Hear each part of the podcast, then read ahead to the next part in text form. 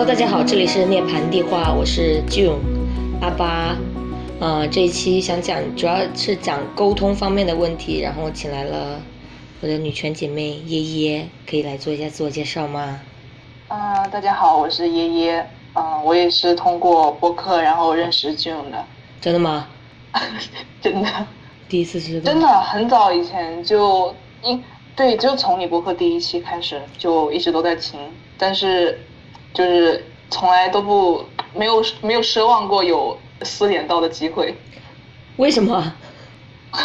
就是为什么会这么觉得？因为因为我的活动平台是微博嘛，你不是不怎么玩微博，基本上都是宣传一下播客，然后发一下近期的感想、嗯生活建议之类，对，就就就就没见你在冒泡，但是私信我还是看的。我会会觉得这样就是私信你会会会比较唐突，所以就没有没有敢哦，想想就没有这种想要认识你的想法。原来如此，嗯，是会这样的。我我好像我微博跟推特也从来不私信别人，就是我感觉我发完了我就走，了。就是对，就社交平台上的一些人设会会和就是真人会有点不像吧。就虽然有的时候可能没有刻意去经营，呃，录这期播客的起因是因为，呃，上个月跟其他两个朋友有一些比较大的讨论吧，然后跟他们的讨论中让我意识到了我一个沟通方面可能需要改进的东西，就是可能我个人的防御机制是，我不说，我就是我跟我会跟别人保持一定的距离，然后我不理谈论一些对我来说很报展示我脆弱的东西，然后我就以为我不说了，这样我就会比较安全。但是我又没有想到这样的话，其实是在把我跟其他人就是隔离，就是我会会感觉比较 isolated，这个中文怎么翻译？隔离吧，孤立。嗯，对，我就是自己孤立自己。我本来以为是嗯会保护自己，但是这样的话，其实也阻断了一个跟他人建立更深深层次连接的一个可能性嘛。意识到了之后，我就开始主动的去跟呃其他姐妹沟通，然后跟他们说一下我对跟对于我跟他们之间友谊的一些我可能有点害怕，但是之前又不敢说，就 忍着的地方。然后很多时候发现，其实说了之后，大多数情况下效果是很好的。就是我会感觉，其实大家有时候的顾虑是很相似的，就并不是只有我一个人嗯，会这样子想，也是感觉通过这样子主动的去沟通，主动的去说，我其实感觉，嗯、我有点怕，我有点担心，这样这样这样，或者是说，嗯，我其实很想再主动的跟你再多聊一下天，因为我觉得对你很感兴趣，想多多了解一下，呃，想跟你交朋友，这种其实说出来之后确实有效果啊，我就不会感觉像之前那样那么孤立了，所以就想着录这期播客聊一下，就可能我这段时间以来的收获，然后也想跟爷爷聊一下一个了解爷爷的机会。嗯，是的，非常好的机会。好的，就是我提纲上写了，嗯，好了，有效沟通入我们的对 agenda。对，写了有效沟通跟无效沟通，就想问一下爷爷，在什么情况下会觉得自己的观点是被听见了？什么时候会觉得啊、对方在无视你，或者说没有在认真听你讲话呢？其实我觉得这个观点可能要分场合吧，因为有的时候跟不同的人会聊不同的话题，然后实，嗯，对，关于学术或者是日常生活、情感这一方面，对于自己的观点有没有被听见，感受也不太一样。对，如果是日常生活中的话，我感觉自己的观点被听见的话，呃，应该是能收获共鸣吧。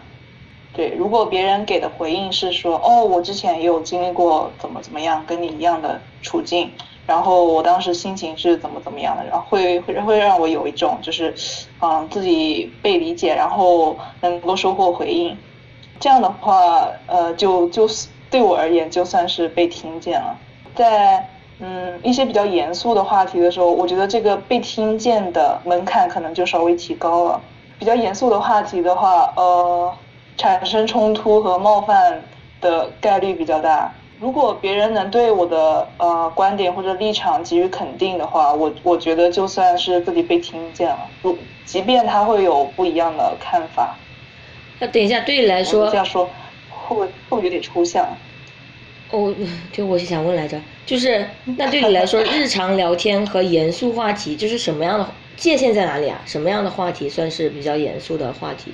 我会提前说呀，比如说今天聊一聊最近的热搜上的新闻，或者是说大家对，啊小红书上就那个什么排在排在前面的一些一些话题的讨论，就日常生活跟严肃的还是比较比较容易分清楚的吧。有吗？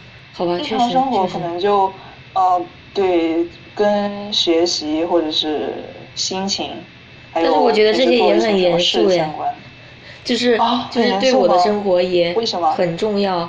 就比如说，我就不想我对对跟对方说啊，我今天感觉怎么样怎么样怎么样。对方说啊，没事，就这种，可能那可能也好像跟你描述不太一样。就是，我就感觉这种是严肃的话题吗？我感觉对我来说是，就是我想可能有时候想进行更深层次的讨论的话，我就会考虑这是一个比较严肃的话题。像日常的话，就可能大家就是聊一聊最近发生了什么事情，不。不更深层次的讨论你的想法跟你的一些情绪啊，然后一些感受这样子，我就会这种我才会就是归类到日常不严肃，就是比较浅显表面的一些谈话。感觉感觉就是在那个什么，感觉就是一个是在那种酒吧或者是日常生活中的那个 small talk，然后一种是比较 private intimate。对你而言会会比较严肃一些。对对对，我会是这样，会会这样来定义。是，但是在我那个在这中文环境里面，好像就是界限感没有那么明显。真的吗？对啊，对，就是环境不一样嘛。就是你刚一说，感觉感觉得出来。哦，我还想你在这里讲一下那个高语境和低语境。我第一次从你那儿听说过。感觉。大概就是上一次讲的那个，等下我现在临时搜一下。但感觉这种东西不是很能清楚的表表达出来，就是只有在体验过两种环境的差别才能感觉出来。大概就是说低语境的文化会需要嗯更多背景信息的说明，然后会需要比较比较多的语言去嗯说清楚一个一个话题，或者是传达你的心情，然后。就是不会有那种言简意深的情况，不会让你去猜，没有什么拐弯抹角。但是像高语境的话，可能就是大家会考虑比较比较委婉的处理一些东西，然后就是嗯隐藏一些个人的想法，然后去避免一些矛盾。就你说的低语境可能是东亚这种，那我就会觉得大家可能说话会比较不直接一点，就会弯弯绕绕。然后像高语境的话，可能会更。说话更直接，去以一些比较短的语句去表达更有效的信息。高语境他用的话其实才才是比比较少的。嗯。因为，嗯，他其实并不是说要去解决某个问题，或者是说帮你去营造某一种语境，就是呃，怎么说？感觉。感觉自己学术不精，然后不能很清楚的把这个东西给说明白。你可以举例子，我要不先说一下，就是你刚刚说那个时候，我就想到，嗯，我就想到我嗯，上周跟心理咨询师聊的时候，我们其实约的时间是三点半，但是他继承了三点钟，然后三点钟我还是先赶回来了，然后我们就开始了，然后我就跟他说，我以为我们定的是三点半，因为就是我在我的日历上写的是三点半，他就说。那可能是我这边搞错了，我们可以三点半再聊。然后我想了一下，觉得那好吧，那就三点半再聊。然后三点半呃开始了之后，我第一就是刚开始我就跟他说，就是我觉得三点半对我来说它 works better，因为我下班了之后习惯性的我会去看一会儿书，然后我再回家，就是。三点的话，我就可能没有时间去看书，然后再回家。然后对我来说，看书是一个 divide 我的工作和我自己的生活的一个，相当于是一个仪式感的一个东西吧。就是我会跟他说，如果我不看这一会儿书，就算是看五分钟、十分钟，我就会觉得我还在一个工作的一个状态。然后他就会问我说，为什么这个明明是他自己搞错了，我会还要想去去解释说。去解释我为什么这么做，但是明明这个时候不是我的错，是他那边搞错了。这种算就是在在你刚刚讲的时候，我就会觉得可能我会理解成因为可能是一个低语境环境下才会有一个东西，就会感觉需要去跟对方解释自己做了一些什么行为，但是其实很多时候你不需要去解释，还是一个性格问题。感觉感觉这和低语境高语境好像可能关关系不大。那好的，那就没事了。因为 啊，这个它这个更像是一个学术性的名词，就是高语境，典型的就是东亚，然后哦，高语境是东亚，好的。对，高语境是东亚，它比较就是典型的就是不会直接的去表达一一一个东西，就比如说。对，比如说你邻居家的狗，或者是就是装修，或者是怎么小孩子在玩乐器吵到你之类的，呃，你会想的就是说，旁敲侧击的去问，就是你家最近有什么样的情况，嗯，然后就是说会会用一些别的话题，就是去打听到你想要的信息，而不是直接说啊，你家最近有一些噪音影响到我，不会直接去把这种东西表达出来。所以这是高语境，对，好的。对，就是比较比较委婉，implicit，然后低语境的话就是 explicit，大概这个。那我感觉我的沟通方式更适合一个，在一个低语境环境生活，因为我特别讨厌猜。是。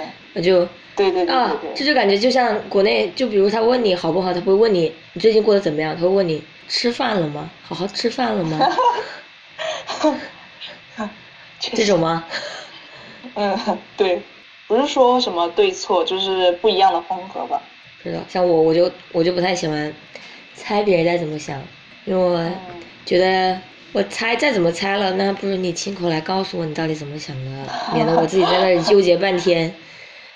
不要内耗，不要内耗。好的。但是，就你刚刚不是说，就如果说你分享经历，然后对方说啊，像你这种经历，我之前也有过，但是有时候你不会觉得，就大家可能就是。在你讲你的经历，我讲我的经历，各讲各的经历。嗯。那这种各讲各的经历与被听到在沟通之间，那对你来说有什么区别呢？有，就是什么时候你你才会，就是你会觉得他好像只是想分享他的经历，什么时候你会觉得啊，他确实就是对我的经历感同身受？因为其实，在谈话某个瞬间，你可以可以意识到谁是那个话题的中心，就是如果。呃，你你讲某个事情的时候，肯定是希望得到一些回应嘛。嗯。然后，如果你能呃大概的感受出来，对方只是想要分享他的经历，然后通过分享经历这种方式给予你回应的话，就是不会有那种怎么说喧宾夺主，用喧宾夺主这个词好吗？就是因为其实我我感觉聊天好像他不需要。他不需要太过于聚焦某个话题，就是，啊，我在我在说我自己的事情，然后你说哦，我之前也遇到过，那那好，那现在就来听听你是你之前遇到过的事情是怎么样的，就是转移一下话题，好像也没有什么关系，所以对我而言，好像我我不会有这种嗯注意力从我身上被夺走的这种感觉，所以对我而言没有什么关系。哦，这样的吗？嗯，对，这所以，我我会比较鼓励，就是反正我抛出一个东西，然后你们都来回应我就好了。就如果是这种面对面的交流的话，我觉得有时候对方的一些眼神呀，还有一些肢体动作，其实能看出来对方有没有到底在听你讲话，就是他有没有看着你啊，他有没有去呃，就是做出回应啊，就是他不是随便听你讲完了之后，然后就开始。就开始分分享他自己的经历的时候，才开始变得感觉有一点点活力。听你的时候就感觉有点不耐烦。这种的话，我就会觉得，啊，你好像跟我讲话只是为了分享你自己的经历。然后像我的话，我有时候就，就比如说对方跟我分享一个事情，然后我就会说啊，这个我确实也有过。我分享完之后，我就会继续问一下对方的问题，就是你会不会发生这个事情的时候也会有这种感觉呢？那你下次可能就会换一个，有没有想过换一个沟通的策略了？这样子去把问题，也不是把问题吧，就是把关注点抛到对方身上，嗯，就让对方觉得，嗯，我确实有在听你说话，然后我举这个例子也只是为了让让你明白我确实有在去听去理解你这样子，而不是说我只想讲我的经历，去讲我的经历，这样。嗯，对，就感觉这个态度就其实对谈话，它它是有种把控感的。就是你你你你会你会对，就是现在目前是一种呃什么样的状态？就是你会你会去调节它。对想的比较多。我我也会这么想，会会把话题就是抛回到那个身上，要不然就回到我自己身上，或者就是要不然就结束这个话题，然后让别人来讲，然后我来听。但是如果就是你刚刚说的，对方在听你说的时候，他并没有很投入，然后到分享他自己经历的时候，才开始就是进入状态。那你会觉得刚刚才刚才讲的这些是有效的吗？没有啊。那不会吧？对呀，就是没有被重视嘛。嗯，就这种的话，我就会觉得很很无效沟通。就比如说我跟你说了一大堆，哦，他就比如说我们有一个冲突，我跟你解释了一堆，嗯，然后你还是就是按照你预想中的我去想象我，我就会觉得那。你到底有没有在听我讲话？我明明表达的不是这个意思，虽然我明白哈，嗯，可能大家都听到同样的话，对他的理解会完全不一样，就可能因为我们不同沟通方式的不同，各各种各样的。但有时候不是说我讲东，你你理解到西，那也不会有这么的远吧？就如果说对方完全有效的时候，他应该怎么回应你？就感觉不要太曲解我的意思吧。就是如果是在一个冲突的，我们有。矛盾或者怎么样的情况下，我说了，然后你就跟我说啊，你这个其实不是怎么样怎么样怎么样，然后我再解释，然后你又还是好像不太能接受我的解释，我就会觉得嗯，那好像我解释了没有什么用了。这个情况下，他的沟通是无效的，那可能我们双方可能情绪都比较 intense，这时候关系比较紧张的话，那可能还是要不然就先别聊，要不然再就大家缓一缓，等会儿等会儿再聊也也行。那要确认自己有没有曲解，是不是要像雅思考官一样，就是针对你刚刚的回答，我摘几条出来反问？我会。你说的是不是某某？你说的是 A 意思还是 B 意思？我理解的，我理解的对不对？对，我会这样，我会这样。就是直接问出来。嗯，我就希望这个对话是更具体的，因为我也不想就是误解别人的意思，所以就是别人讲一段我觉得不太懂。可能觉得啊，我们对这个的概念理解可能不太一样，了就会说啊，你那你对这个概念的理解是什么？然后再进问下去。就比如说我刚刚问你那个严肃的话题，就我意识到我们可能对它的理解不太一样，所以我就会再让你具体的去解释一下你的理解到底是什么。我觉得无效沟通，你刚刚说的一个那个曲解的点就算。嗯，我就感觉我跟我妈进行了很多无效沟通。还有，我觉得还无效沟通还有一个比较明显的点就是。就是情绪已经完全干扰到正常的对对对对对对对对对对，非常 intense，讲着讲着开始上头，开始比较 defensive 那一种。我我我有几次就在在在群里就这样，这种的话一般都是就应激，让我有点应激到我的创伤了之后，我就会变得很 defensive。像我意识到我之前跟我妈沟通也是，就是我跟她说一个什么东西，她就。她的回应一般就是讲别的，她不想回答的话就讲别的，要不然就直接直接无视掉我，然后我就会觉就就会觉得非常的非常的非常的受到伤害。人抓狂。对，然后我就会，然后我就开始发疯，然后这个时候其实嗯嗯，这个沟通其实非常非常的无效，只是一个宣泄情绪的通道而已。我觉得到情绪已经。影响影响到沟通的时候，这就已经不是一个双向的过程，我觉得就应该就终止。这时候就不是通过沟通能能解能解决的问题了。嗯。但是如果情绪对对方受到被对方受到，就是你说的感觉对方没有听见，感觉有时候确实还是得跟对方说一下。就我现在就觉得，嗯，嗯。不说的话，可能对方有时候会没有意识到你没听他讲话，或者说你说的话冒犯到对方了，嗯。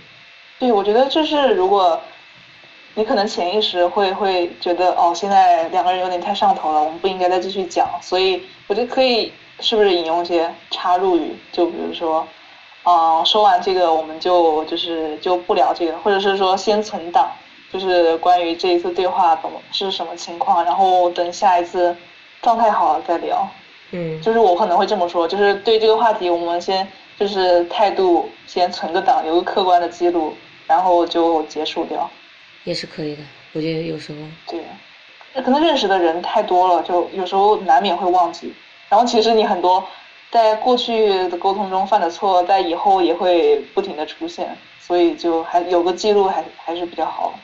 如果没有意识到你，可能有时候就算意识到了，一时间也很难去改变，因为沟通的话，你这种这种待人处事的方式，就可能是你小时候的环境所影响的嘛。很难马上你意识到了，马上马上就改变，好像也不太不太现实，都是得去慢慢来。但是我就感觉意识到了是改变的第一步。想问一下，就比如说跟你以前哈三年前或者两年前相比，那你现在跟与他人的沟通方式有会有什么改变吗？你你测 MBTI 吗？测，但是我每次不记得我是啥了，而且我感觉我也不太信，因为真的每次测都不一样。行，我会找比较专业的测试，然后让身边的人也去测一测，然后大概可以 提前了解一些东西。我觉得就是测完这个之后，会对自己的处事风格会有更深刻的认识吧。比如说像我以前，我在测这之前都没有很清楚的认识到，我以前都是觉得我跟朋友聊天或者是在一些小组合作里面，就经常是嗯。想要把问题给解决掉，提供一种解决方法，然后怎么说，像是会去嗯排除所有的干扰目标的一些一些因素，然后就想着啊，我们直直的就是解决了这个问题，完成了这个目标就 OK 了，就是其中有什么有什么矛盾，就是有什么不满都先给它忽略掉，然后我会去嗯，有时候会比较强硬的去干预我身边的人的一些价值观。就是我会我会我会非常主观的去 judge 他们哦，你这样是不对的。曾经这么做过，大学以前，保持一种上位者的姿态，然后要么就是生硬的干预，要么是强硬的去解决问题，然后要么就是啊，完全把自己的情绪感知功能就关闭了，呃，通过什么看书、运动、做题转移注意力，假装自己的情绪不存在。在疫情，因为这个政策原因，然后有经常会有封校的时候嘛，然后我就会去思考，其实我 想要去解决朋友对我倾诉的问题，其实是缺乏耐心，然后控制欲比较强。我想要解决掉的不是这个问题，而是他的情绪，就是我觉得他的情绪会干扰到我，所以我想要去解决他的问题，然后来解决掉他的情绪。这其实也是算是。我认识到，我一直都在忽视我自己的情绪，然后也在忽视我朋友的情绪。我只是想要去解决某些东西。这一两年吧，才意识到，在沟通的过程中，情绪支持就是比解决方法更重要很多。我觉得很多人可能都慢慢意识到这个 这个这个东西。因为如果抱着一种比较实用的态度的话，大家可能就会想着，哦，你来找我倾诉某个问题，你那你就是想要解决它。指了一下自己，是吧？然后，但呃，也和我上了一些课程有关。我有上过一些国际谈判策略相关的课，然后其实里面有很多很多内容。它不是在讲具体的谈判技巧和一些谈判的案例，它是在说你怎么去更好的关照谈判的情绪，然后去察觉一些谈判场上的氛围，然后。要先照顾好对方的情绪，稳住自己的情绪，然后才能把整个谈判，或者是说说沟通也好，把这个沟通比较顺畅的进行下去。现在的转变就是，就是在有某个会让我觉得难以承受的瞬间的话，我我会去选择直面它。我要么就是，要么就自己 emo 听听歌，呃，或者是把它用写日记，或者是嗯怎么样情绪给它。怎么样方式给他记录下来？要么就是，嗯，找人倾诉，就是不会再有转移注意力这种方式，因为就是感觉，如果一直压抑自己的情绪，不去认识自己的话，没有办法认识别人。是这样的，是这样的。嗯，对。然后就是先正面的回应了自己的情绪，然后就是解决自己的问题，然后也在就是现在沟通过程中就是。自然而然的就学会怎么去聆听了吧，不会像以前一样，就是我不管别人怎么说的，我听见了你在跟我讲什么，哦，那我就去解决它。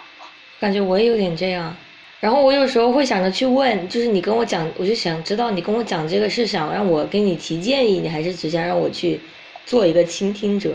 但是好像有些人会觉得这样子问会有点冒犯，我不清楚。嗯，我觉得可能会，因为在。在沟通的初始，但谈话者其实并不清楚自己想啊想要的结果是怎么，确实是吧？对吧？就是就是你聊着聊着才能就是 怎么说，通过读空气感觉出来对方想要的是什么。我就感觉很多时候感觉就是，嗯，关系的亲近他会找你聊，就关于回馈方面，就感觉真的是要看当时谈话的一个氛围，你才能感觉出来。我觉得大概可能 对我而而言会有会有三种情况吧。第一种就是夸赞式的沟通，会有一些朋友他在跟你分享一些东西的时候，他会比较需需要鼓励和肯定，嗯。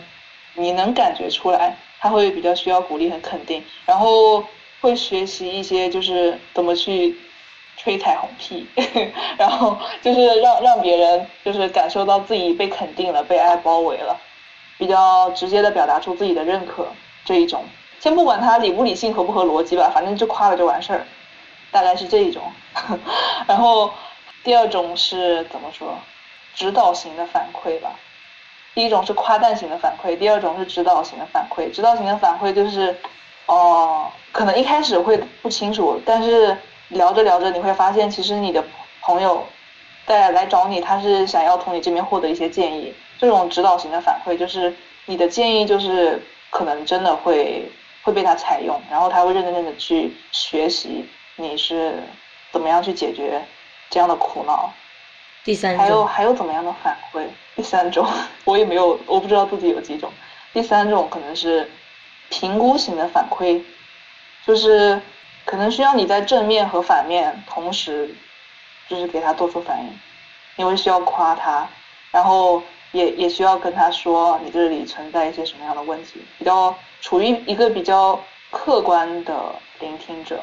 因为感觉第一种就是有可能会有一点有一点点敷衍，因为就无脑夸嘛。嗯然后第二种的话，有时候会显得有点 bossy，因为你在教别人做事的那种感觉。嗯 对，第二种啊很经常发生在我身上，所以我我我会极力的去克制自己，不要去教别人做事。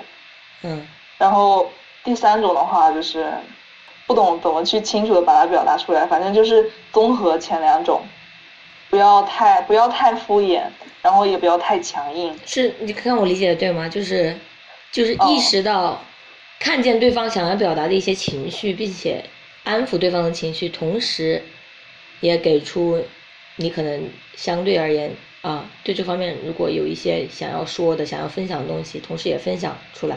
就像你前面说的嘛，又照顾对方的情绪，又把这个沟通继续下去。对对，确实是是这样。我就感觉我我我的话，可能也是跟你之前很像，就是我就会觉得别人跟我来抱怨一个事情，就是需要一个解决方案，对于实用的人来说就是这样的呀。嗯，然后我就有时候很难去判断到底对方是来这里跟我就是寻求共鸣，还是来寻求情感支持，还是来寻求解决方案的。我很难，有时候不太知道怎么去判断。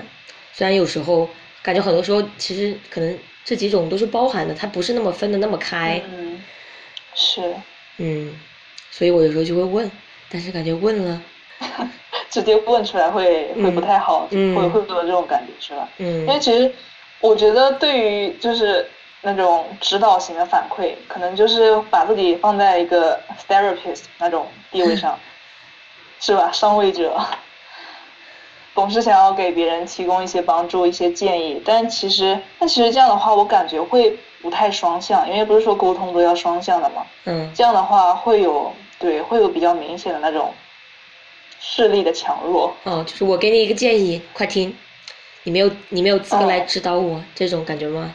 对，对的，嗯因为其实你在给建议的过程中，你可能会曲解他的意思。确实确实确实，嗯，所以我是吧？我感觉就是其实对你，嗯，就是我感觉对方跟我沟通说一件事情的时候，我好多时候确实是需要，我会问问题去得到一些更清晰的回答，嗯，更加去明白对方到底在纠结什么之后，再再选择怎么回应。啊，你要说什么来着？嗯，没有，我我我要说那个，其实你在搞清楚对方想要的什么，想要的是什么，就是其实，在参与到这种双向的过程中，嗯，确实是这样的。因为那不是他不是在像做题一样，什么东西他在题干里面都说清楚。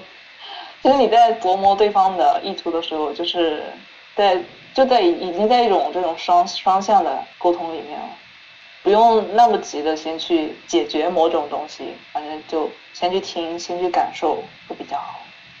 对于现在的我来说是是这样的。这个哦，我之前有了解过嗯。一个沟通里面的模型，你要听一下吗？来，我忘记在哪本书里面看到，它大概是 scarf 围巾 scarf 模型、s 是 status，它大概意思是说，当有人感觉自己的地位被威胁了，或者是说，嗯，感觉不安全，他这时候他的认知功能会受到情绪的影响，嗯。然后会这个会影响沟通。然后第二个因素是 certainty，我记得他当时好像说的就是你对他的了解程度 certainty，还有对整个谈话的把握会影响沟通。然后第三第三个是 autonomy，然后就是自主嘛，嗯就是当一个人的自由被限制了，比如说你会说啊，你不可以做这个，你应该怎么做？你因为什么什么什么，你会怎么怎么？这样的表述会让他觉得自己的自由被限制了，自己的自主权被干扰了，然后也会影响到沟通。哦，relatedness，应该讲的是一种共鸣吧，嗯，就是 relatedness，它会反映你与对话者的连结是不是你跟他有没有产生共鸣，能不能让他感受到你是站在他那一边的，还是你只是一个客观的批判者，嗯，一个指导者，对 relatedness。然后最后一个是 fairness，应该是这个，他说应该就在感觉在沟通中是不是有被公平对待。我自己理解的就是在沟通中有没有被公平对待，可能是他通过你对不同的人的态度感受出来的吧。比如说哦你在一个多人的友谊里面，你会跟一个人聊的比较多，或者是你跟一个人聊了这个话题，但是没有跟那一个人聊同样的话题，他会觉得哦，你是不是冷落我？你不愿意跟我讲这个，嗯，这是 fairness 的体现。反正就是这五个因素会影响沟通顺不顺畅。然后我有时候就是感觉可能会有情绪上头的时候，我我会从这几个因素里面找我刚刚是不是说错话了，我到底哪一方面说错话，然后马上会反省自己。说的这个模型确实有道理。它的很多东西都都是一种是一种常识，是一种 common sense，但是你在在在沟通的过程，你你很难意意识到到自己对，对，所以就是要时时刻刻的，就是把自己摘出来，然后反思一下，然后然后把握一下刚才的谈话到底是什么情况。好的。然后，就我跟耶耶是线上认识的嘛，然后就先现现在接下来就想聊一下，就是线上线下沟通的不同，就要我先来讲吗？还是你要先讲？嗯，你先讲吧，我感觉你会比较喜欢线下沟通。对，像我的话，我就线上线下的话，我会偏更偏向偏向于线线下的沟通。就如果是你线上我们刚认识的话，我就感觉一上来去聊一些比较对我来说比较关于人生价值观、三观的一些问题，会有点太唐突了。然后好像一开始线上大家都是从了解对方讲讲一些比较表面的话题先讲起，然后我的话我就不太不太擅长这个，因为我而且我也觉得这样子聊就是熟了之后这样可以，但是一开始这样不知道感觉不是一个很好了解对方的方式，但是一开始直接就问的话，好像也你也不知道对方对这个话题到底就是能不能足够信任你去讲这个话题，所以就很难很难很难说。就我的话，可能会更偏向于线下沟通一点，而且线上的话很难去读那个话语背后的一些情绪嘛，我就不太好。而且我也意识到了，确实我在线上说的一些话，对方可能会理解成为别的意思。可能我说话并没有我说我说出来的时候，我并没有在生气，就是写出来的时候我没有生气，但是可能对方就以为我在生气或者是怎么样的，但其实就没有。然后非常非常搞笑，九安娜，她之前就是也她也是在微博上面私信我嘛，后来我们才在线下见面的嘛。她就说我在线上的时候就很像，那种说话风格很像一个谆谆教诲的老师，然后线下说话就更加更加的直接了，就感觉跟线上交流方式非常的不一样，然后我也觉得很神奇，然后而且我写日记都是跟我就是输出的风格是一样的，但是说话好像表达方式就完全不一样，嗯，然后就觉得蛮神奇的，然后有时候也很难去线上的话，而且它不是一个实时的沟通嘛，就有时候如果说你要倾诉一个什么情绪，对方正好没有机会看见的话，有时候会觉得被被忽略、被冷落。虽然呃，可能事实并不是这样的，像我的我的经历可能大概是这样的。其实我感受跟你一样，我的状态稳定的时候，算是比较外向的人。然后对我而言，线下沟通可以缩短一些，跟对方熟悉起来的时间可以稍微缩短一些。对，我觉得你刚刚说的，线下会比线上跟刚刚才讲了什么忘记了。完了，我讲了啥？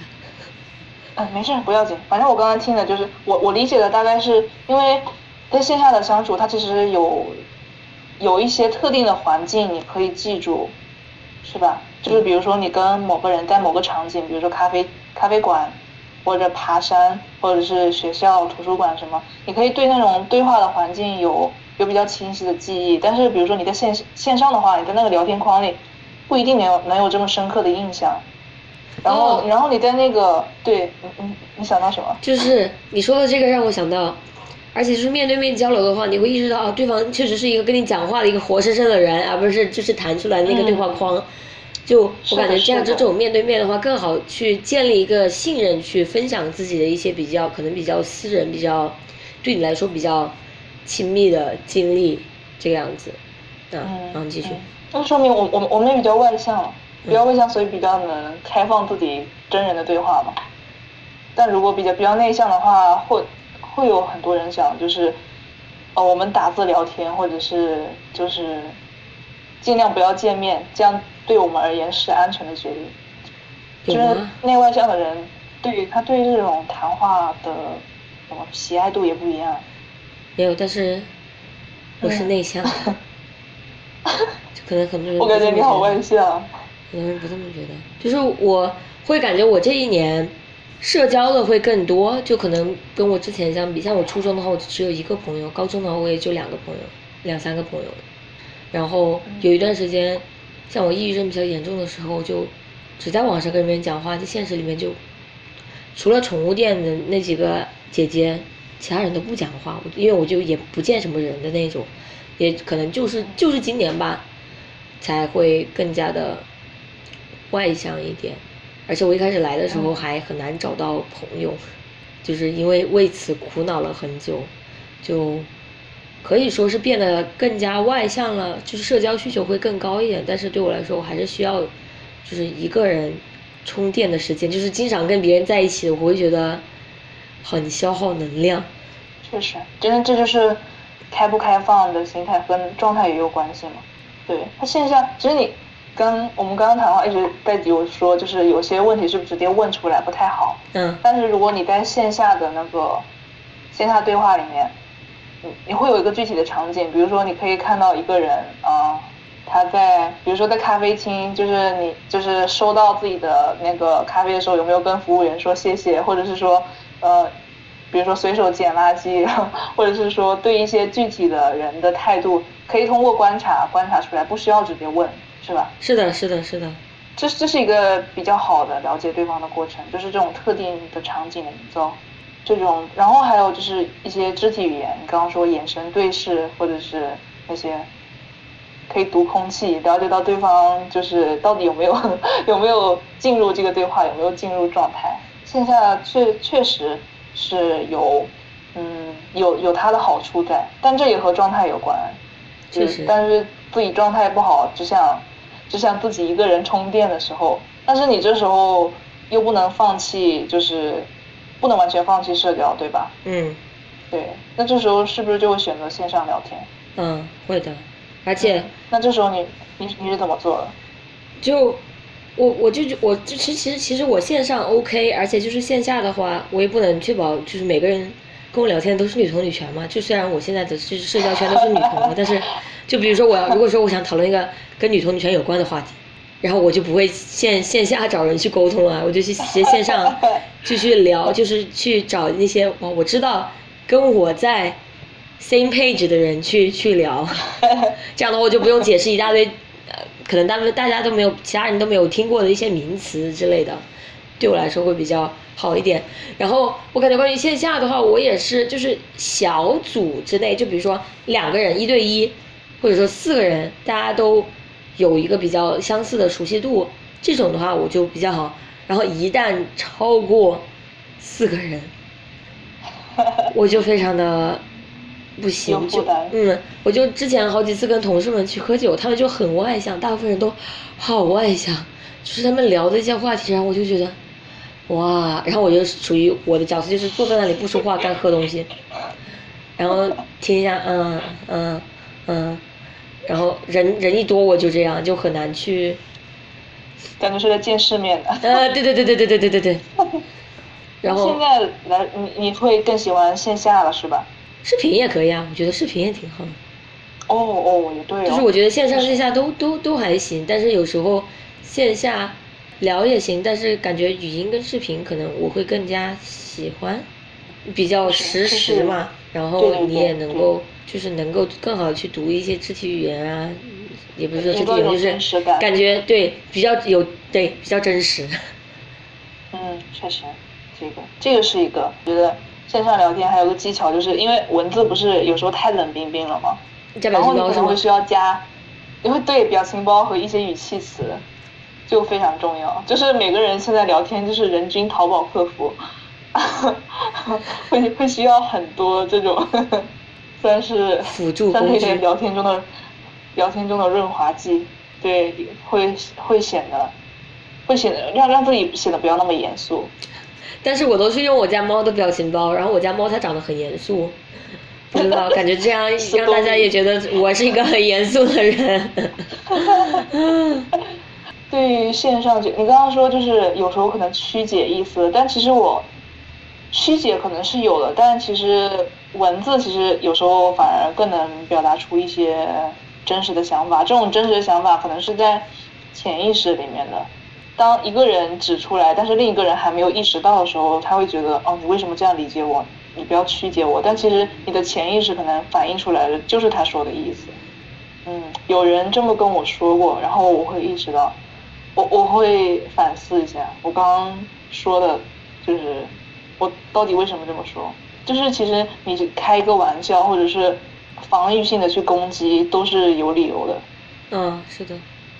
对，其实像我，像我就意识到了，我有时候变得非常的嗯 defensive 的时候，就是我应激到了，就可能我要需要想一下对方，就是到底是对方的什么行为，嗯，让我觉得应激了，我为什么会这样应激？把这个缘由找到了，去明白啊，他我原来就是应激的，并不是对这个人，而是他这个方式，就是触发到了我之前的一些创伤，所以我就才会有这种想要保护自己，然后变得非常的防御和攻击模式的一个情况，然后意识到了之后，就感觉会更加的不带上更多的主观情绪去看这个事情，而是用一个更客观的哦，原来只是因为我我应激了。才会这样，而并不是说对方真的做了什么伤天害理的事情。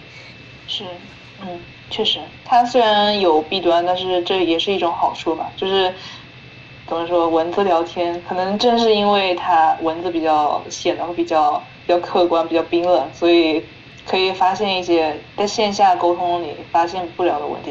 因为在线下里沟通，我觉得可能。有的人会比较大胆敢说，但是大部分时候每个人扮演的角色都是一种和平守护者，trying to be nice，可能伪装会比较多，然后不会意识到就是原来哦我们之间还存在这样一种就是矛盾，然后这矛盾或许可能没有办法没有办法修复，是吧？是我感觉我线下的话确实就是如果对方说了一些我觉得很无语的事情，我也会去附和。然后，然后有时候 就对，然后就如果是后来想到对对方说说的话，好像也会更倾向于线上说，因为就怕线下如果对方的反应是我没有预测到的，嗯，可能会承受不住。嗯，然后如果线上的话，也给对方看一下，然后去思考的时间吧。嗯，刚刚说不是说那个及时的回应，但其实有些东西你不要及时的去回应，反而就是，就是你经过思考以后再回复，反而是更好。确实，嗯，是的。嗯，是吧？对，这样去想的话，好像线上也也不是那么一无是处。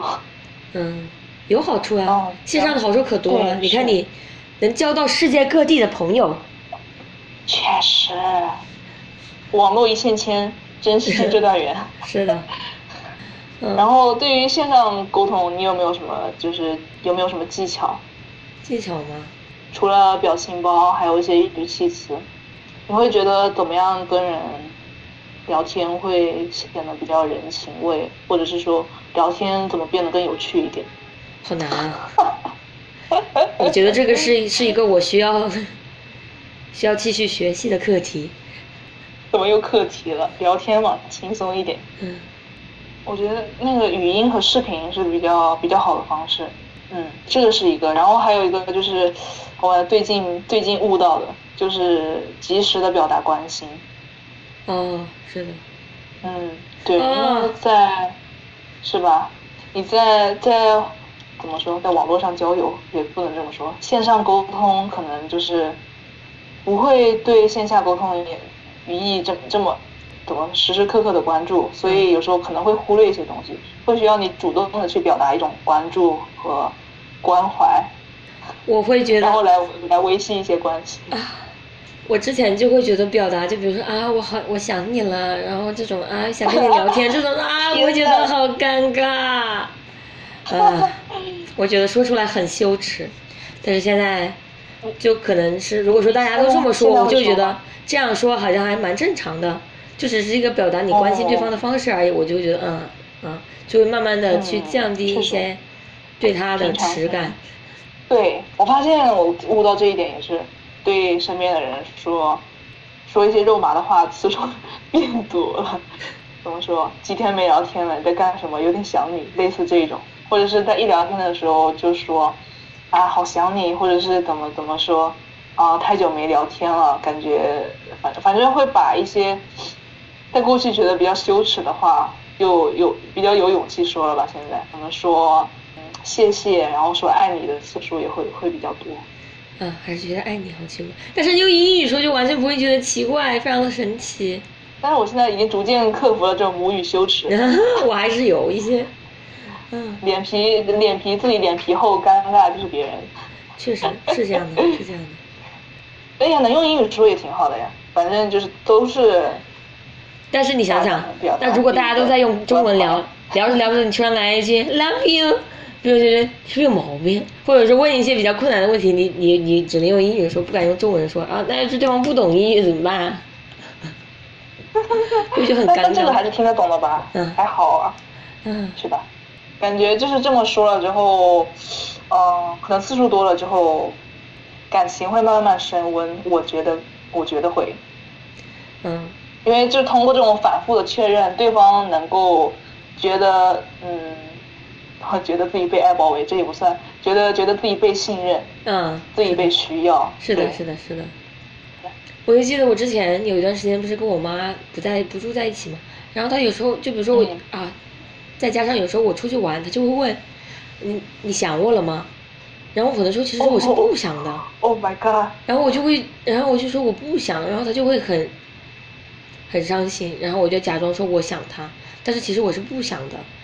呃，长此以往，我就会觉得对方对我说他想我，然后我就觉得是他是是是不是想让我索取什么东西？这种这种你要你要干什么？这种这种情况。然后后来我还想到了一个话术，跟我妈说，也不是话说，就是我真实的想法，我就会跟她说，我说如果我在外面受到了委屈，我就可能会想我之前的环境，就想你们。但我不想你们，说明我在外面过得很好，这不应该是一个好事吗？嗯。这么想，这么这么说了之后，我好受了一点，不知道他好受了没有？笑 死！那 所以他这么问的话，你还是会就是敷衍他一下，说哦我也想你。还是就是跟他说，我现在过得挺好的，没有想你们。好像会不知道，我有时候就直接不回了，除非真正的在想了，就会说啊，我也想你了的，呃，不会撒谎。但是但是感觉好，但是感觉有点 white lies，什么东西？是吧？善意的谎言，white lies。是的。嗯。没有办法。但其实，对啊，然后我们什么？我们长大了，然后反正感觉就是家庭的权力关系也会变。你会发现有有时候大人会有一些我们小时候的一些行为，这个聊下去可以聊好久，家庭权力关系。啊，那那那确实是，就是我感觉，呃，对我来说蛮新奇的。如果是我的话，反正他想给他是，我会能猜得到他想要什么样的回复，那就给呗。I'm trying to be nice。那我有时候就就叛逆心，这不就上来了？我偏不。哈哈哈，啊，好好玩。对，有时候确实是这样，怼一怼也挺好的。就有时候家里反应，哎，对。然后说到这个，对，就聊一聊在沟通中学到的东西。然后我就意识到了，我有时候沟通，就比如说刚刚那个叛逆心嘛，比如说别人跟我分享一个东西，我就我 我才知道，我就下意识我就反应是我会去说，我。不理解，或者说啊，这个事情我没办法感同身受，然后我就知道了。有时候我说我不理解是，还是我朋友告诉我，他说是因为我更想去了解一下你更多的信息。就是我说我不理解，其实是表达的是 tell me more about it。但是有时候我就直接否定了，就是可能我就想，嗯，封闭自己。这样的话，我就不用跟你去，就是展示我的。脆弱，然后就所以你觉得你学到的就是展现你的脆弱吗？嗯，就是还是会有必要的去去建立信任，是需要你去展示你的脆弱的。就很多人会觉得，就是 show vulnerability 是一件很难很难的事情，但是它确实很难。然后也会觉得，如果你这样子做了的话，对方可能会看清你。但是，好像你想一下，如果说对方他敢于在你面前展示他的脆弱性，你其实会觉得这个人是一个非常勇敢的人。就就好来来啊，又来拿拿我们上一辈说事吧，就是我就感觉他们的话就很难，他们就不敢去承认自己做错了什么事情，也不敢说他们到底有什么呃。呃，什么困惑呀，什么样子，他们就很难去承认哈。确实，我们在这这这个事情上面，我做的不好。但是这样的话，我就不会觉得他们很强大或者怎么样呀。我就是觉得他们太过于害怕，太过于不信任自己了，以至于他们不敢把自己真实的想法，把自己的一些挣扎去跟别人倾诉。我不会觉得这是一个。强，你内心强大的一个表现，而且就是像我之前这样，我就直接 shut down 了的话，确实把自己就孤立起来了嘛。然后关于你你说那个情绪的时候，也是我之前也是会直接就是无视这个情绪。然后前几天跟朋友聊天的时候也说，他就说他意识到了，就是你在把你的一些，比如说焦虑啊。难受啊，生气啊，这种情绪 blocked out，就是你选择不不去感受这种情绪的时候，你其实也就是削弱了你对 一些比如说开心啊、兴奋啊，就是这些这些情绪的感知能力。就是可能大家平时正常是这样的嘛，然后你可能就没有办法只选择无视掉一部分。你无视掉了之后，你对所有情绪的感知，它都会变弱。所有情绪对一视同仁的。对对对对对，这样的话就很像一个机器。对对对，确实是。天呐。怎么了？没有，就是觉得觉得 有有有点神奇。是的。就是没有没有想到你你你也会有就是完全把自己的情绪关闭掉的时候。会会的会的，因为我就会觉得。像我的话，因为之前我跟，也就是跟我妈，我跟我妈的沟通方式有关系嘛，我影响很大，嗯是我会跟她对，试图表示我的情绪对，然后她 她就会选择去无视掉我，或者说去聊一些，在我看来跟我讲的话题完全无关的问题，然后我就会觉得，哦，可能我长期以来我得到的信息就是哈，那我不能向别人表达情绪，我一表达情绪了，我就会受到伤害，哦。然后我就选择啊，那我就不说了，不说了我就不会受到伤害了，这样子，但是，对，其实不是，他还是在那里，对他还是在那里处理他。嗯，而且就是你有时候也要意也要意识到，就是不是所有人都跟都都会就是像我妈那样对待我嘛，然后 也有不一样的，他会会有会有会听到你的人，就是要去，嗯。但是如果你不去踏出这个就是说出来的第一步的话，嗯嗯，你不给别人这样去了解你的机会的话，那就永远没有办法去跟别人建立联系，也永远没有办法去知道啊，原来世界上确实是有这样不同的人，确实是有这样可以更加去了解你的人，这样子。嗯嗯，对。但其实我们刚刚在讲那个，我们两个就是曾经有完全关掉自己的情绪感知功能的时候，这其实也是在互相展示我们自己的脆弱点嘛。是的，对对，这确实是就是要，我觉得要在一定的信任基础上，首先肯定是这样，因为你有有时候不一定能确保对方能够接住你的情绪，但可是对方的状态能不能适不适合说出来这样的东西。但是如果你这样等着，就是你不知道，你你你做了，有时候才能知道对方会不会有这样的反应。就是很多时候可能那万一别人，把对方吓跑了呢？那就说明这个人不适合当朋友了呀。哦哦，这样的吗？嗯，我会觉得是时机不合适。也也就是有时候也会吧，但是有时候你得先去展示你的脆弱，然后，如如果你你总等着对方去跟你说的话，别人可能对方就觉得你没有这样子，嗯，你没有跟我说，那为什么要跟你说？哦，这样的。你没有跟你分享，跟我分享你生活的就是一些 struggling，那我为什么要跟你分享？那我可能会觉得你是一个生活中没有挣扎的人，那我跟你说了，你可能也不会理解，那我跟你说干嘛？嗯，确实，嗯，充满充满误解的世界。对，是这样的。而且我发现，如果我跟别人分享一个我比较可能对我来说比较亲密的经历的话，嗯对方确实也会更加的去信任我，更加的愿意去去分享他的他的经历，哦，这样子，嗯，嗯，确实。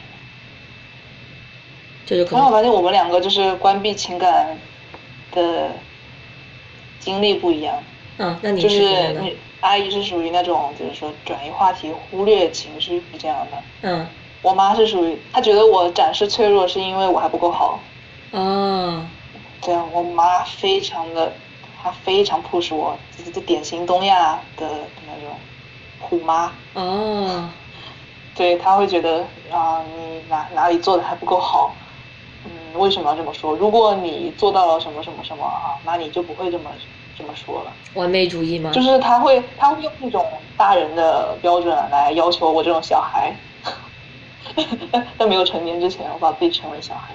她会就是用他的他经历过的那些事情，然后他的处事态度来去评判我到底是幼稚还是成熟。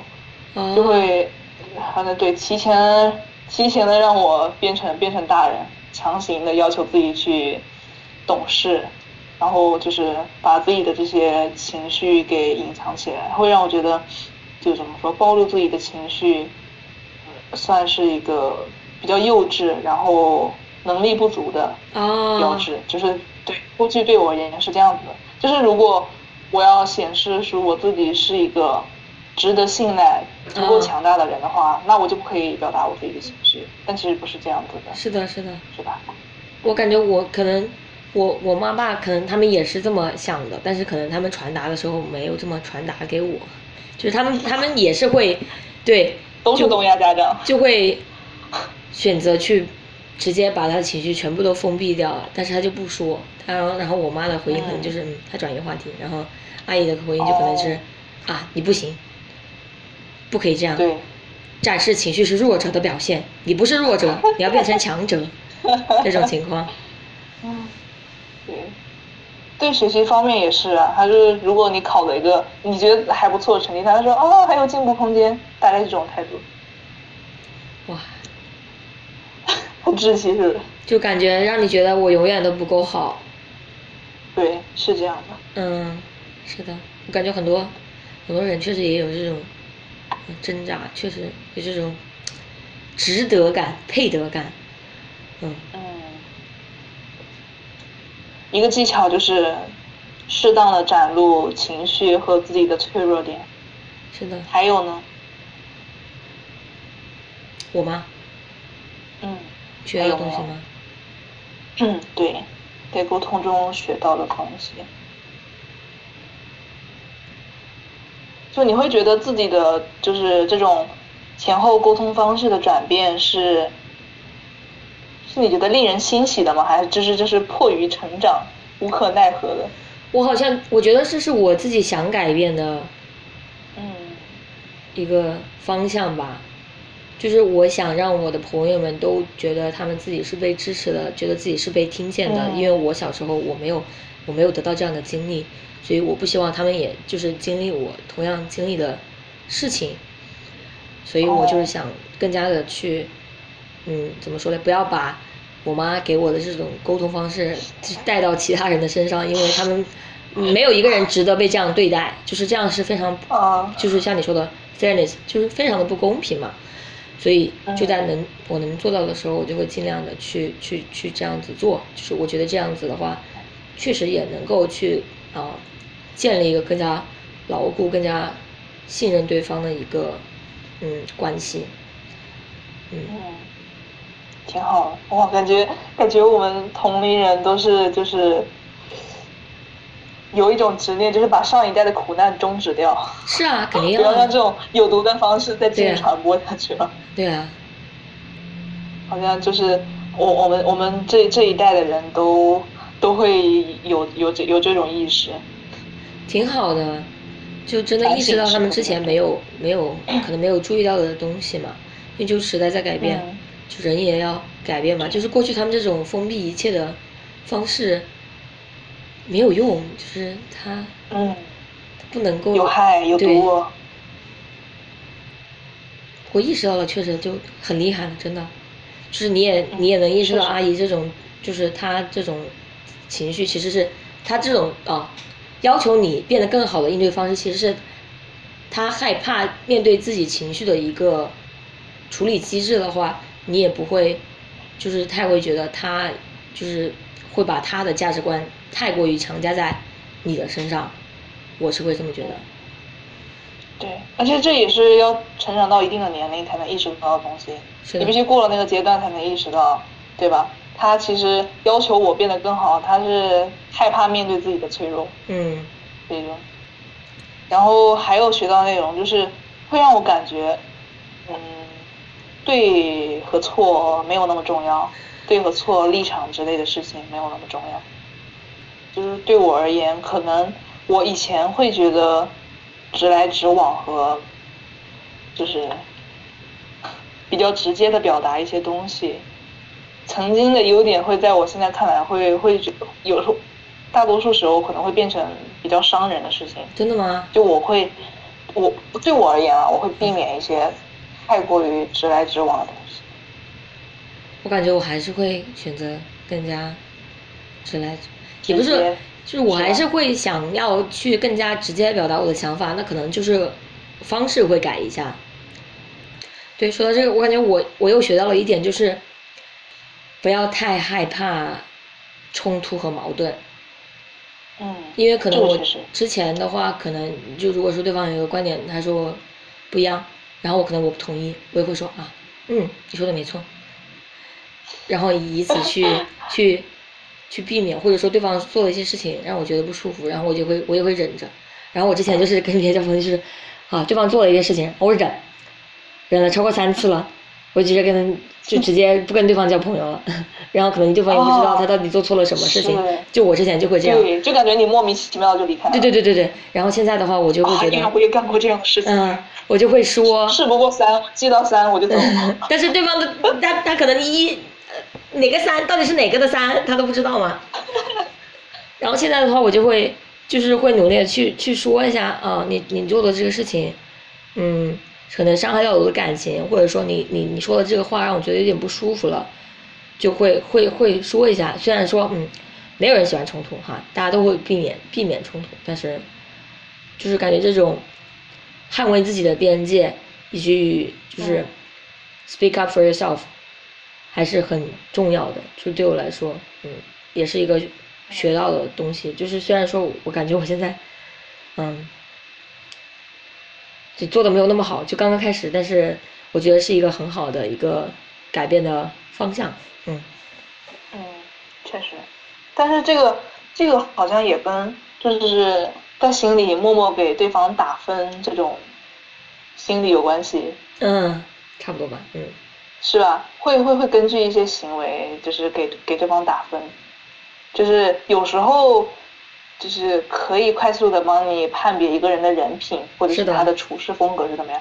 但其实有时候就是会让你时时刻刻都在 judge 别人，会会会有点不太好。是的，而且你好像也是对对这种，也是就是 put your 你你把你的猜想安在别人身上，那可能对方并不是这样的人。嗯，是的，对对，在这一方面就是可能会会需要比较直接一点。是的。如果在感觉自己的边界被被嗯被侵犯到，或者是说，或者是说，嗯，怎么说？感觉意识到自己对对方可能存在误解，这好像会比较难。就是有疑惑的时候，可以尽量直接的说出来。但是就是怎么说呢？我刚刚可能没有说的清楚。就是对我而言，就是。直来直往，可能说的是，比如说一个人的状态不太好的时候，我有个我有个朋友，他特别他特别宅，就是二次元的那种宅，然后也也也比较喜欢宅在家。然后他在状态不好的时候，就是疯狂的看剧、看番、打游戏这样。然后他会完全的就是把线下的社交还有学业那些全部抛之脑后。但是在遇到这种，但是他又会，他又不会抑制自己的倾诉欲，就是他会一边一边玩，然后一边很有负罪感的跟你倾诉，然后但是如果你在这时候就直接跟他，呃，怎么说，太直白的说啊，你不能这样，就是 binge watching TV drama 这个这样的事情，就是这么说的话，好像就没有没有用，而且也不算是一个比较比较。令人愉快的沟通过程。嗯，就本来别人已经有负罪感了，你还你还指出来啊，你这样确实不太行，就加深了对方的负罪感。是是的，而且他在这种状态下，他知道怎么做是对的，只是他不在那种状态而已。是的，是的。对，是吧？其实很多人都是这样，知道应该怎么做，但只是没有那种状态，没有那种心力而已。就是会需要我们更有耐心的去了解对方的处境，然后。可能需要拆分成很多次对话，才能慢慢的把这种怎么说他面临的这种困境给他分析清楚，然后两个人怎么有有有更深的认识，这样。有时候也不就是不是所有不是所有的情况，但是有时候也不需要太分析清楚，因为再怎么样也是他的对方的人生课题，就是不是你的人生课题，就是你可以做到。作为一个朋友，给他他可能有时候需要的支持，但是就是再怎么样做出选择的是他自己嘛，就嗯人生的选择还是要他自己去去决定，就是嗯。那有时候太堕落，你不会看不下去吗？不好意思，我的那个掌控欲出来了。就作为一个朋友的支持，你要说的话可以说呀，但是再怎么样，就是你也没有办法去强迫对方改变嘛，就是你没有办法让一个可能没有没有。他没有准备好去改变的人去改变嘛？就可能你说再多是的现，在他看来没有用。是的，是的，是，就是意识到这个。嗯。以前的话就是觉得啊，沟通，我们两个人妥协一下，我们两个人就是 做出一些改变，make a deal，完完美的解决所有事情。但现在就是每个人有每个人要面对的问题，反正就是，嗯。而且我也不太想让对方因为我因为我去特意去改变这样子，就是我希望每个朋友在我面前都是能够就是比较随心所欲的，让他们觉得自己是自己就做自己。然后如果说对方硬要是为了我去改变什么，我就觉得没有必要。就如果说你自己觉得这个改变对你的人生是有用的，就是你想去做这个改变的话，那那当然。但如果你要是在我面前一定要就是很拘束啊，或者是你感觉自己嗯放不开呀这种的话，我就会觉得嗯不太好，是不是我？就我不太想让我的朋友会有在我面前有这样的感受。哦。啊，说到这个改变，就是那对我而言，就是我会我会主动为对方去改变。比如说，嗯，我跟我的很多朋友其实兴趣没有太多重叠的地方，就是我为了能跟他们找话题，其实我我会去怎么说，看他们喜欢看的东西，然后玩他们喜欢玩的游戏之类的。你会不会觉得这样的改变会会束缚到你？或者你你有这么改变过吗？我觉得如果那件事情是我本身不太排斥或者本身有点感兴趣的话，我会去看。但是如果说啊，这个是我知道我不太会尝试的一件事情，我就不会去。就比如说我现在好几个朋友，他们都很喜欢室内攀岩，但是这个事情我试过，我恐高，我不敢，我也不会因为非要有这个共同话题去去再去攀岩。哦。这样的，嗯，因为我尝试过了，我觉得这个事情，嗯，不太不太适合我，可能短期内我可能会再尝试，但是不会是因为他我想要跟他们有共同话题去尝试，而可能是因为更处在一个出发点在于我想再挑战挑战我自己，这样去尝试。嗯，话是这么说，确实有时候还是会，还是会去的。嗯，为朋友没有，我还是会为朋友去改变一些吧。对的，嗯。对，这其实挺好的，就是有时候保持一定程度的自主性。嗯，每个人的，就是感觉跟每个同朋友的工作方式也不同嘛，就是你要在跟对方了解的过程中，要去摸索呃最符合你们两个之间的一个沟通模式。这种时候就有时候确实是需要去去探索一下，去去改变一下。哦。嗯。是的，是的，嗯。在自己的承受范围内。嗯，对。然后有时候可能就是怎么说，为了增添一点新鲜感，懂的。然后也会去，就是学学对方感兴趣的东西，会多一点共同话题。真的吗？会会让我有满足感。真的吗？啊，你不会吗？还是前面说的，就是我感兴趣的我会去学，会去尝试。好像不太感兴趣的就还好，嗯，就是可能不太感兴趣，我没我又我又没有尝试过，我就会觉得啊，那我既然你这么喜欢，那我就先试一次吧，说不定我喜欢呢。那如果我试了一次觉得啊，我喜欢了啊，那就对我来说是一个新的收获呀。那如果没有的话，就说明那我也做了这个尝试了，那也 that's something 够了，嗯，对对对，挺好的。倾听和交流同样重要。如何做一个更好的倾听者？感觉之，好像这个之前也有聊到了一些了，就是如果做一个更好的倾听者，就是前前后后也有涉及到一些。我感觉我们两个是那种有意的让自己学习一些倾听的技巧的人，是吧？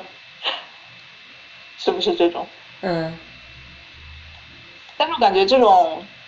倾听者和倾诉者的角色，好像就是跟原生家庭和个人的性格，就是在人生的早期就已经定下来了。这种角色互补，其实就是很常见，在一段关系里面。就其实你会发现，很多大部分时候，一个人是在讲，另一个人是在听。真的吗？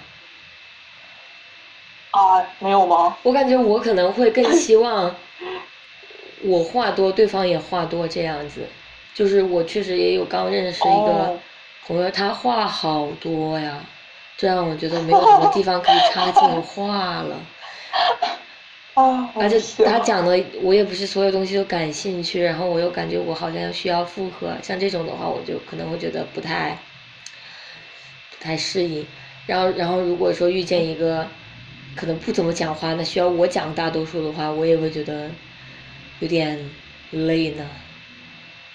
就可能我还会会比较追求一个相对来说比较平衡的一个沟通模式平吧。衡的。就我属于对方给我发了哦十条消息，我就可能想回十条的那一种，哦，我也会。嗯，哦要不然我就会觉得辜负了对方的心意。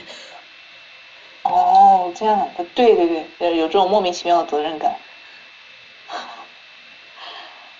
真的，但我觉得就是人会找跟自己就是互补的朋友和伴侣，我我是抱有这种想法，所以我我我我会觉得就是不管再怎么平衡，就是一段关系里面肯定会有就是相对比较主动、相对比较被动的人。嗯这种角色可能是固定的，所以说在这种角色互补的时候，你要去学习一些对方的技能，比如说你比较喜比较喜欢讲，你的自己的倾诉欲比较强，那么就是你要学怎么去倾听。但如果是对方是一个比较比较安静的人，就是他可能就是需要克服一些心理障碍，就是能够更多的表达自己的情感和自己的需求。嗯对吧？就是对你而言，你可能你可能会，嗯，对你没有那么苦恼，你不需要考虑怎么怎么去讲，可能不会想那么多。什么东西？苦恼苦恼的反而是怎么去听，可以这么说，是，是吧？会有会有很很明显的倾向。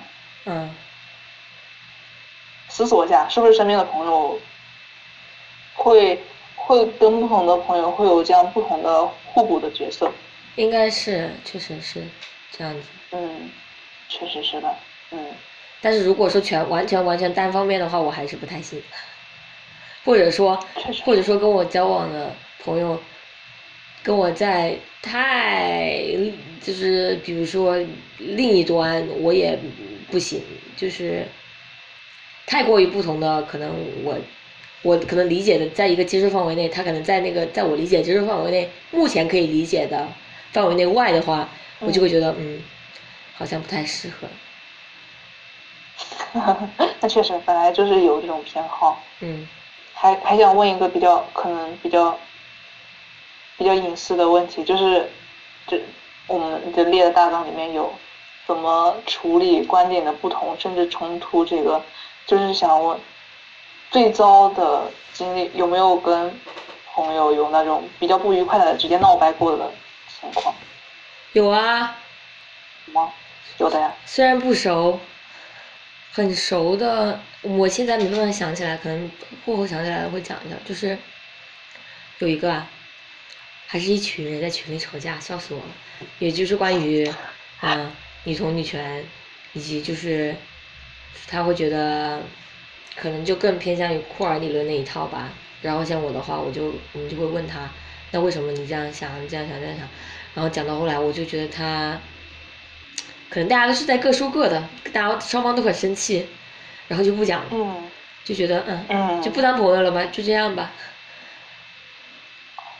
就那是怎么闹掰的？就就是就是因为这个观点，再也不来往了吗？没有没有啊。虽然大家都在做伦怎么多？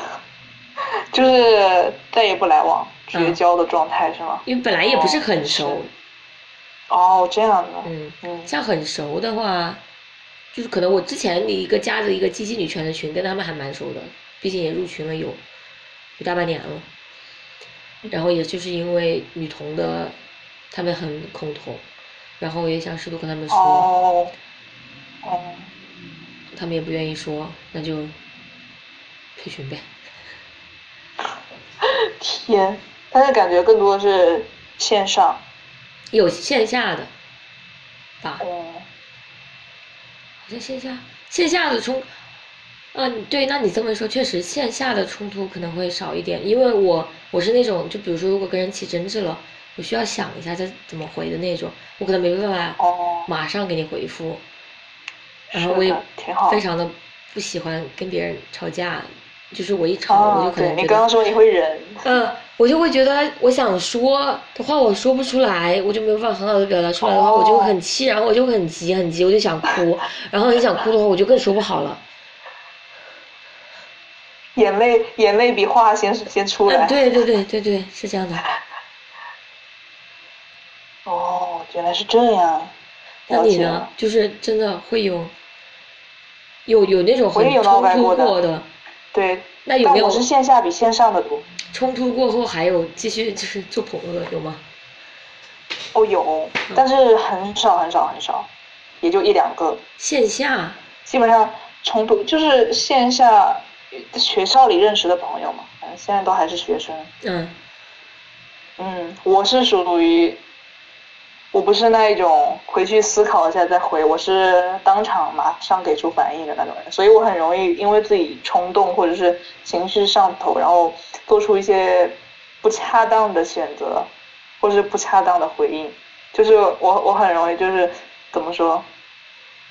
我我有跟以前认识的蛮多高中的朋友，就是可能因为一些一些小事儿吧，就冷战，冷冷着冷着就就就都断了。然后还有一些朋友，就是，现在现在想起来，就是不有关什么对女同对女权的一些一些一些想法这种立场方面的态度的话，就是会会因为一些生活中别的小事儿，就是什么重色轻友还是重友轻色这样这样的这样的事情，如果起矛盾的话。呃，说，哦，我就不理你了。那我我们就是，嗯，我们不是同一类人，不要不要玩了。以以前以前不懂事的时候，会就会这么想，但是也有就是现在意识到过去的某一些处理方式不太恰当，然后我会去主动的加回曾经起冲突的人，然后看一看能不能把这个东西说开，能说开的是很少数。就是能说开的，现在都和好，继续做回朋友；但是不能说开的，就就没有，就还是断了。嗯，那如果你觉得对方，呃，你们两个不太适合做朋友的，那你是会说嘛？就比如说，好，我觉得可能不太适合继续做朋友，还是就是像你前面又提到，就是直接冷处理，直接疏远，慢慢慢慢疏远对方这样子。冷处理，对不起啊。没事。好。好烂呐，这样想。没有啊，觉得都还好吧。因为我也我有时候会说，但是也不是所有的都会说。看看。这不是什么宣官宣的事情，怎么我们俩不是做朋友？好吧，到此为止。等我还需要这样说一下。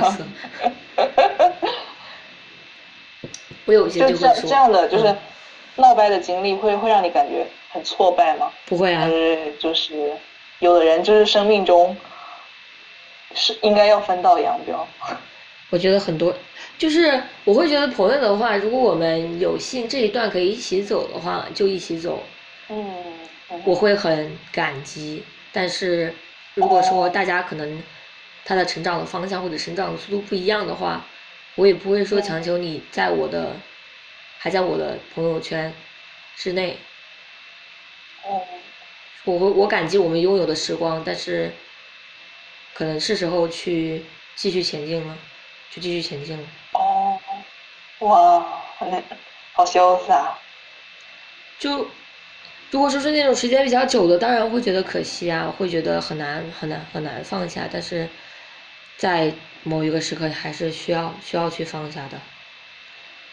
嗯。因为再怎么，那如果你们两个，就如果说。在一起聊天，就发现明显的可能聊不到一块儿去了，那还继续聊，那这这样子对双方好像也不是很好。强扭的瓜不甜。哈哈哈哈哈哈！是，确实是这样。哎，他这么这么一想，我会，对我而言，我可能会挽回比那种放弃的。倾向会更多一点，因为你想，我我我还我还会就是过了这么久，我会去主动加回他们，我我不会一直在脑海里，我会虽然说我抱着一种就是怎么说，有缘就一起走，没有缘分就就各自安好这一种想法，但其实我还是会一直会去复盘，我会去想，哦，如果改变了一些态度，或者是说用不一样的视角去看待这样关系，是是不是还有可能继续？我我会去挽回，会去想要弥补一些东西。就即使你现在已经有很多朋友了嘛，就是有很多其他的你新认识的朋友，你也会吗？对的，对的，我会啊。啊，像可能也可能是因为我脸皮厚吧，我就感觉 我不管他们想不想，我就先加回来。我我有时候很多时候是，可能在那个时候我们玩的很好，后来就可能因为大家对哦生活有不同的安排了，没有玩的，没有在一起玩了，嗯我就不会再是去加或者再去怎么样了，就觉得在一起玩了，那就这段时间一起玩呗。嗯，哦，挺好的，确实。我有时候太太执着，控制欲太强了，是是这样的。潇洒一点比较好。你这样也挺好的呀，就可能说不定你们也就是有一段时间，可能大家走的路不一样，那可能在某一个时间段，你们可能又在同一个页面了呢，same page。嗯，是的，我我是，但是我我后面就有想过，我会，因为我刚刚有问你，就是这样闹掰会不会给你挫败感？因为我是会有这种挫败感，就多多少少都会有一点，就觉得这种闹掰了，反正就是怎么说，也算是一种打击。对我对我而言，我会就是把这种人际关系的融洽和自己强不强大这种东西再次啊 关联在一起，受我影响，对吧？啊。对，我会想要就是去去弥补它，尽量的让让身边的人能够怎么说，感受到他们跟我相处是愉快的，然后让他们觉得我我可以包容他，尽管过了这么久，也是可以好好相处。就是虽然不用再继续做回那么亲密的朋友，因为很多东西其实时间它都是需要时间，就是怎么去淡化一些一些一些情绪上的问题。只要时间到了的话，你再去看待过去的很多东西，就觉得啊，好没必要，就是完全可以继续做朋友，没有什么关系啊。就是因为当时两个人拉不下面子来道歉，或者是拉不下脸好好讲讲话这样。你说这个好像确实也会有，但是嗯，我有时候就会觉得时间过太久了，对方还记得吗？然后就不讲了。是吧？嗯，考虑的比较比比较周全。就是皱着眉在想什么？想好像也确实有一开始闹掰了，后来又就是一起玩的朋友，哦，但是确实也不多。嗯，是吧？确实不多。嗯，感觉一思考这种话题，很容易沉浸在过去的某个记忆里面。嗯，是这样的。对，是一个非常让人感伤的话题。嗯那你要是对一个人，就是你想，比如说刚认识一个人，你想嗯跟对方交朋友的话，你你会主动的去，就比如说发消息，那如果是同城的话，会约对方出来玩这样子吗？会，我会。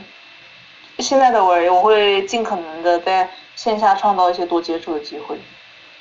对，我会主动的去认识一些人，防止自己过过于回到过去那种那种完全封闭自己的情绪，沉浸在自己世界里，企图自己治愈自己自己这种情况。就是我需要在去怎么说？需要在这种情绪的海洋里给自己留留留留一些那个那种什么救生圈，嗯，就救生圈就是我跟外界的联系，需要足够多的线下的朋友才能就是在那种时候拉我出来，确实，嗯，挺好。而且确实这种线下联系是必要的，因为有时候确实可能会有比较紧急的情况，就是除了情绪以外。有时候，比如说什么钱没带够，手机丢了，就这种情况，如果线下有个朋友能马上火速赶到你身边，给你支援的话，就会让生活中多很多安全感吧。然后我感觉就是自己有人可以依靠。好想建立我的线下女同社群。早点把养老院建起来。是的。今天要不先就聊到这里。好好的，那先这样。好谢谢你的感谢大家的收听，拜拜。拜拜。